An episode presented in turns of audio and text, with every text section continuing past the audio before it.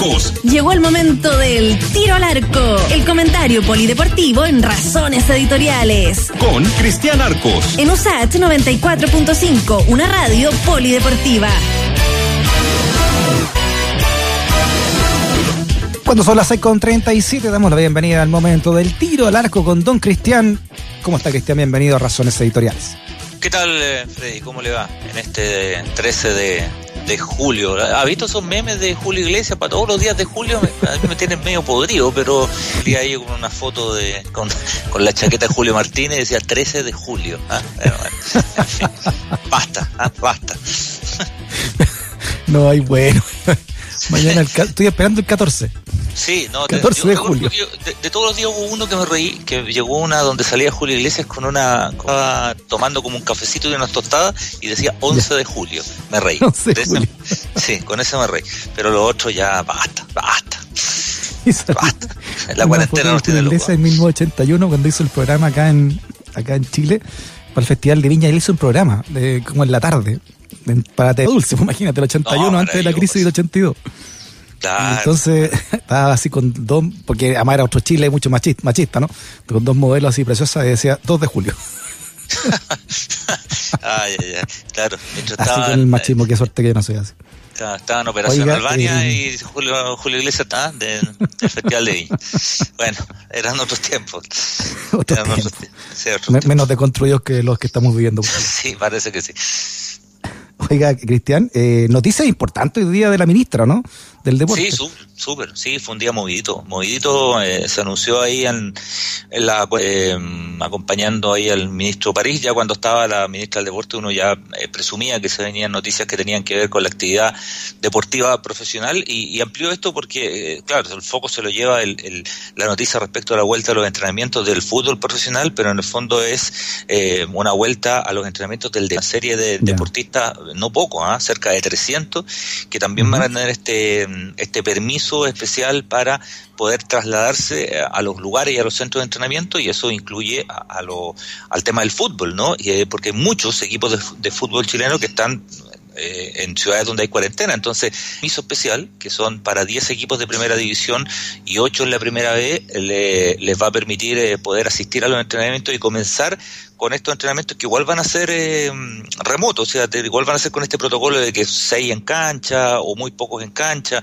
otros en la cancha aledaña, los jugadores tienen que llegar, el entrenamiento irse a su casa, no ocupar el vestuario para, mm, para, para ducharse, para cambiarse ahí mismo, en fin, pero son las primeras señales de, de que, que uno calculaba y que de acuerdo al protocolo de la NFP mm, habría que esperar unas cuatro, entre cuatro y seis semanas para empezar a pensar en volver a jugar eh, ya en términos competitivos. Esto arranca el miércoles a las 22 horas, en, en términos prácticos es el jueves, y ahí uno Ya. podría calcular quizás un mes para, para la vuelta a la competencia de la primera división y la primera vez. Me imagino que van a, van a seguir un modelo parecido al de los equipos europeos, ¿no?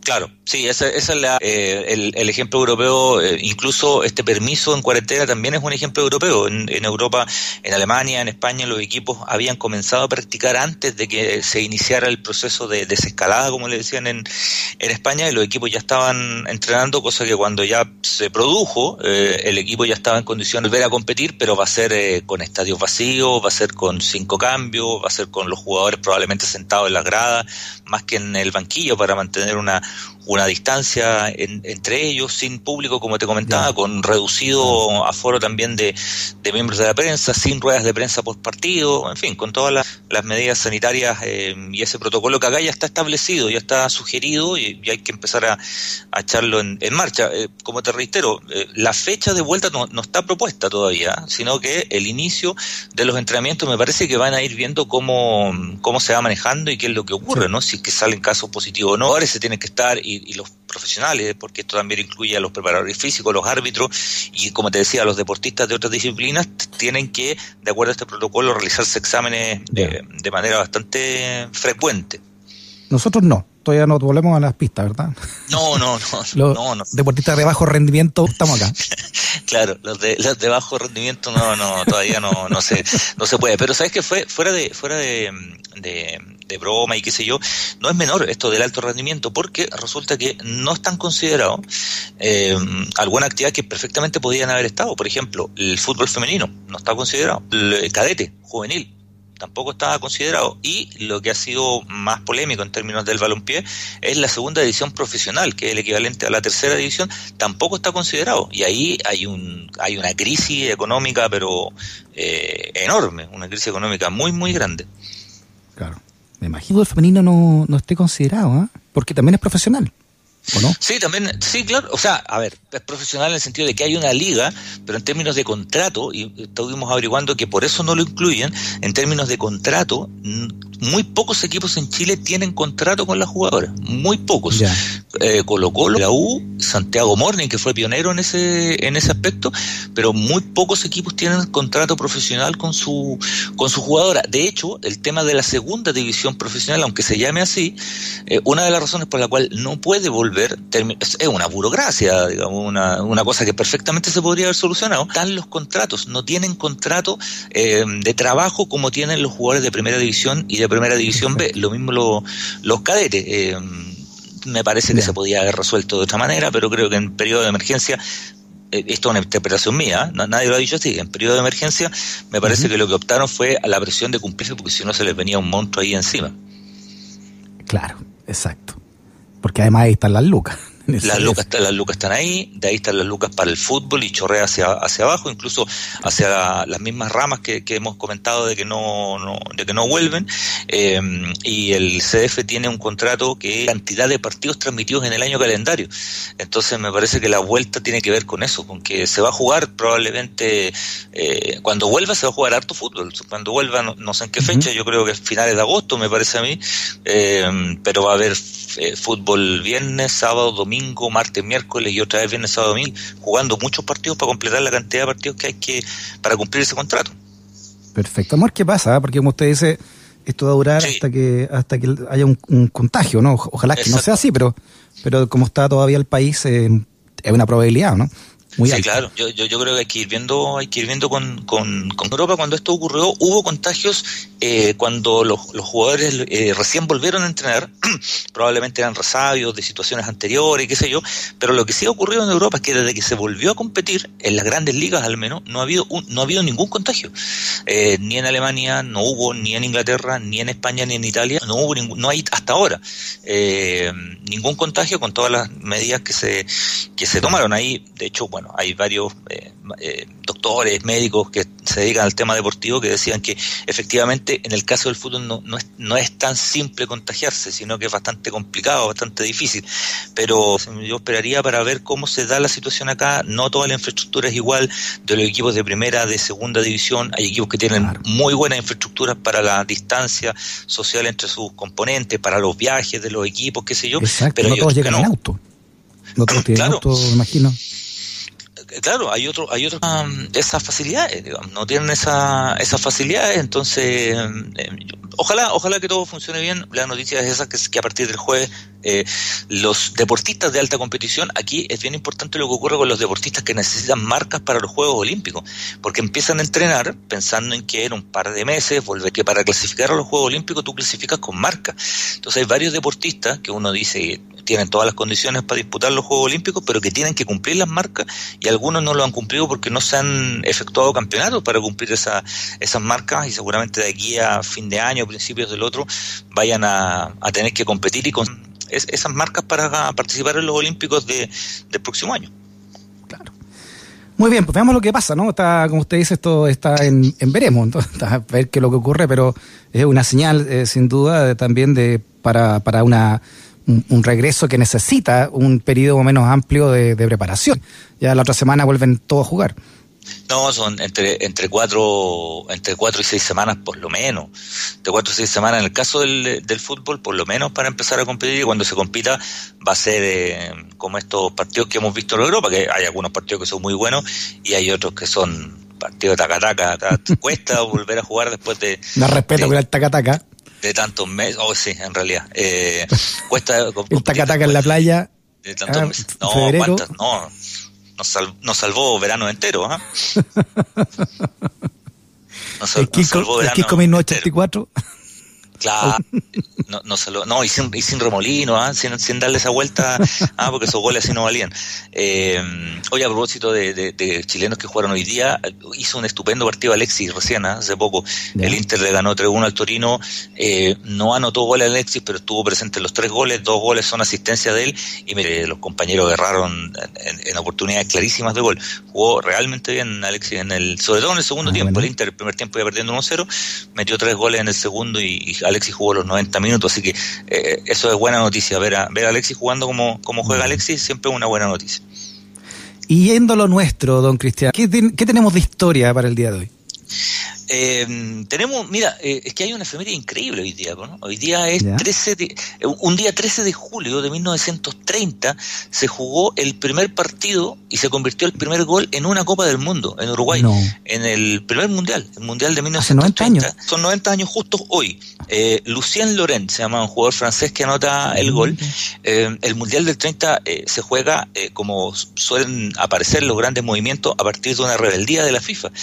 la FIFA se crea en 1930 1904, ya era un deporte muy popular el, el, fútbol en la década del 10, en la década del 20, no tenía gran. Entonces, eh, el Comité de los Juegos Olímpicos le dice a la FIFA: Usted va a organizar las competencias del fútbol en los Juegos Olímpicos. Y así lo hicieron en los Olímpicos del 20, del 24 y del 28, en los dos últimos que los gana Uruguay. Y para los Juegos Olímpicos del 32 en Los Ángeles, eh, el Comité Olímpico dijo: ¿Sabes qué? En el popular, así que no va a haber competencia de fútbol. Y eh, la, FIFA se taimó y dice, eh, bueno, ¿sabes qué? Vamos a hacer nuestro propio torneo que sea solo torneo de fútbol.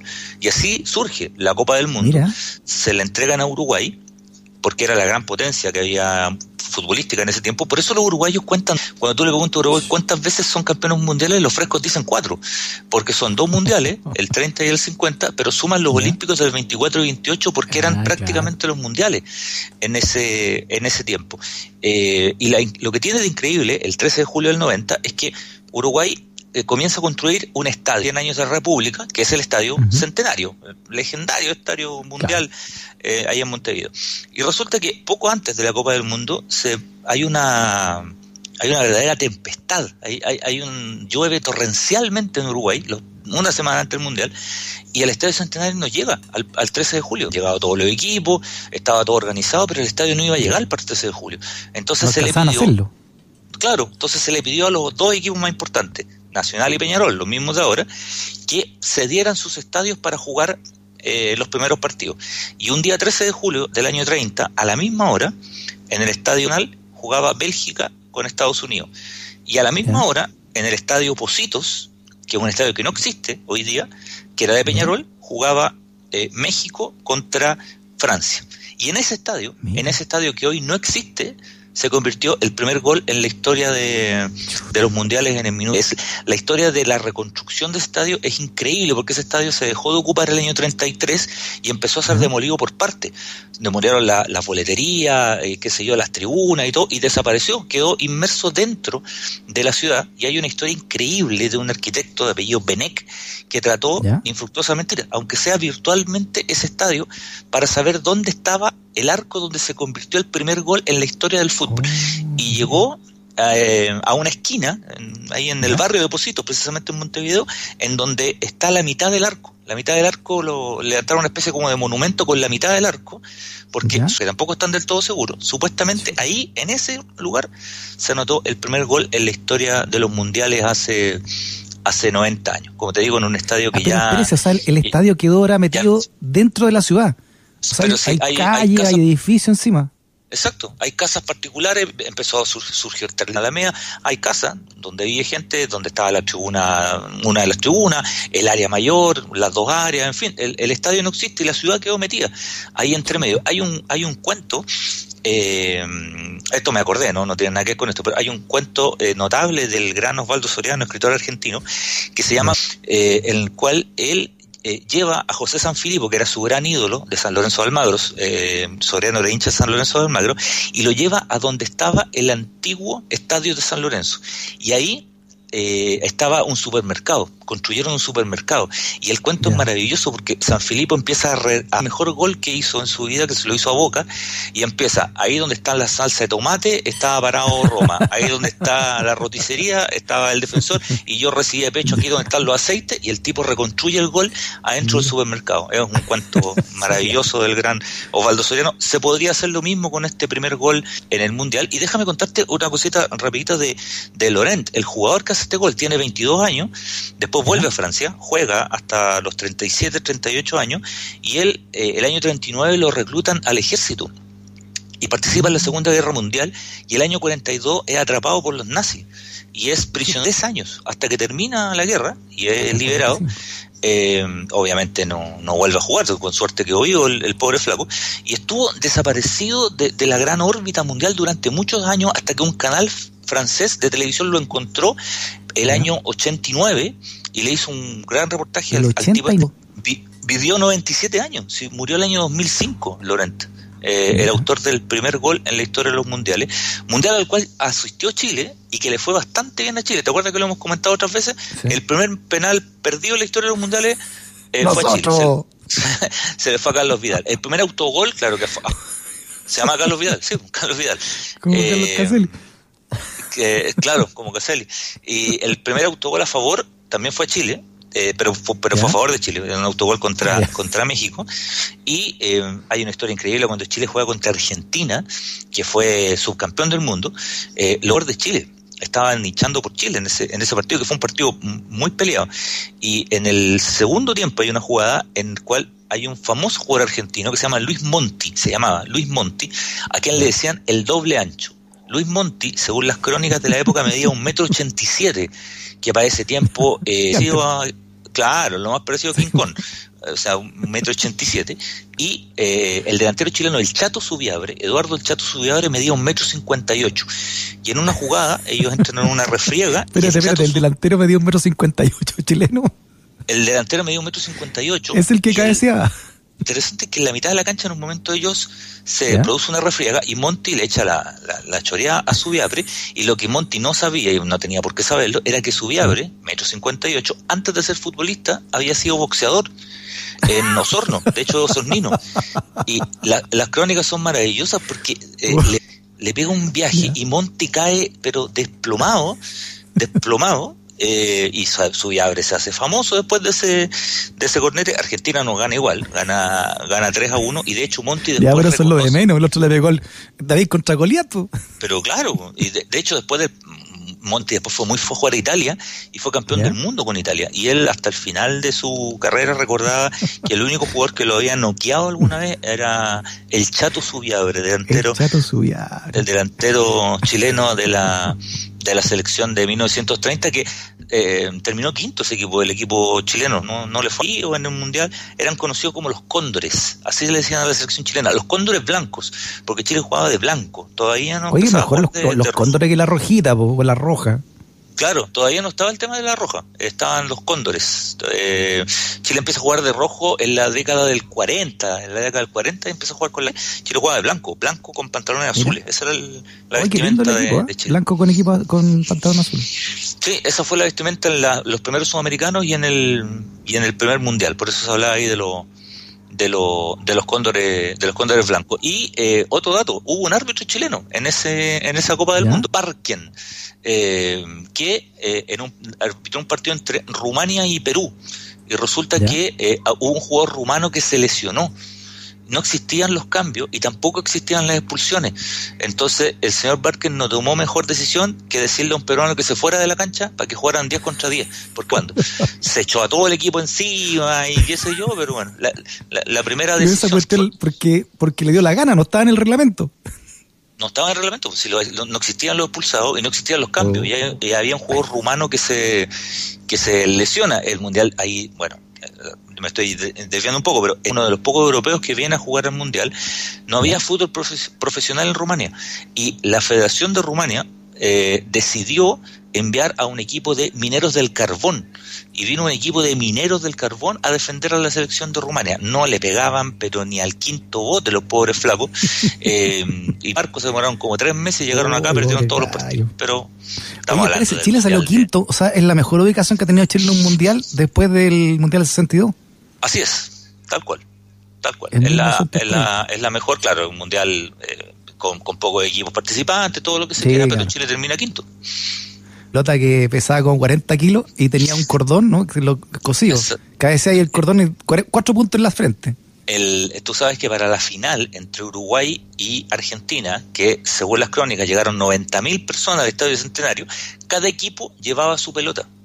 Eh, los argentinos y los uruguayos llevan con cada con cada balón. Según las crónicas, eh, Argentina se lo echaron al saco y, que eh. estaba todo presionado para que Uruguay fuera el, el, campeón del mundo, porque Uruguay era la potencia en, en, en aquel tiempo, ¿no? Pero el Mundial del 30, el primer Mundial, como te digo, pasaron cosas increíbles. Pues, un poco esta, esta, cosa del fútbol amateur era, era por invitación. Jugaron siete equipos, de América en total jugaron nueve nueve equipos, siete sudamericanos más Estados Unidos y México de Norteamérica, nueve, eh, porque les costaba mucho menos viajar también. Qué buena, qué buena historia. 90 años según el Mundial. Sí, señor. Fue un acto de rebeldía un acto de rebeldía contra los Juegos Olímpicos, porque los Juegos Olímpicos del 32 habían decidido que como a los gringos no les gustaba el fútbol, no iba a haber competencia de fútbol. Entonces la FIFA dijo, ¿sabéis qué? Vamos a hacer un torneo a la pinta nosotros, y ahí empezó el que, el que debe ser uno de los, de los grandes eventos, los Juegos Olímpicos y los Mundiales, me parece que, que no tienen comparación. Creo que efectivamente son, sin pensarlo, eh, eh, crearon eh, una de las grandes competencias de, de, la historia, al nivel de que estamos hablando todavía 90 años después del el primer mundial jugado en, en Uruguay. Don Cristian Arco, siempre un placer. ¿ah? Nos vemos, Freddy. Un abrazo para todos. Chao, hasta el miércoles. Que nunca te discriminen por razones editoriales. Radio Usage 94.5, el dial de un mundo que cambia. Can I play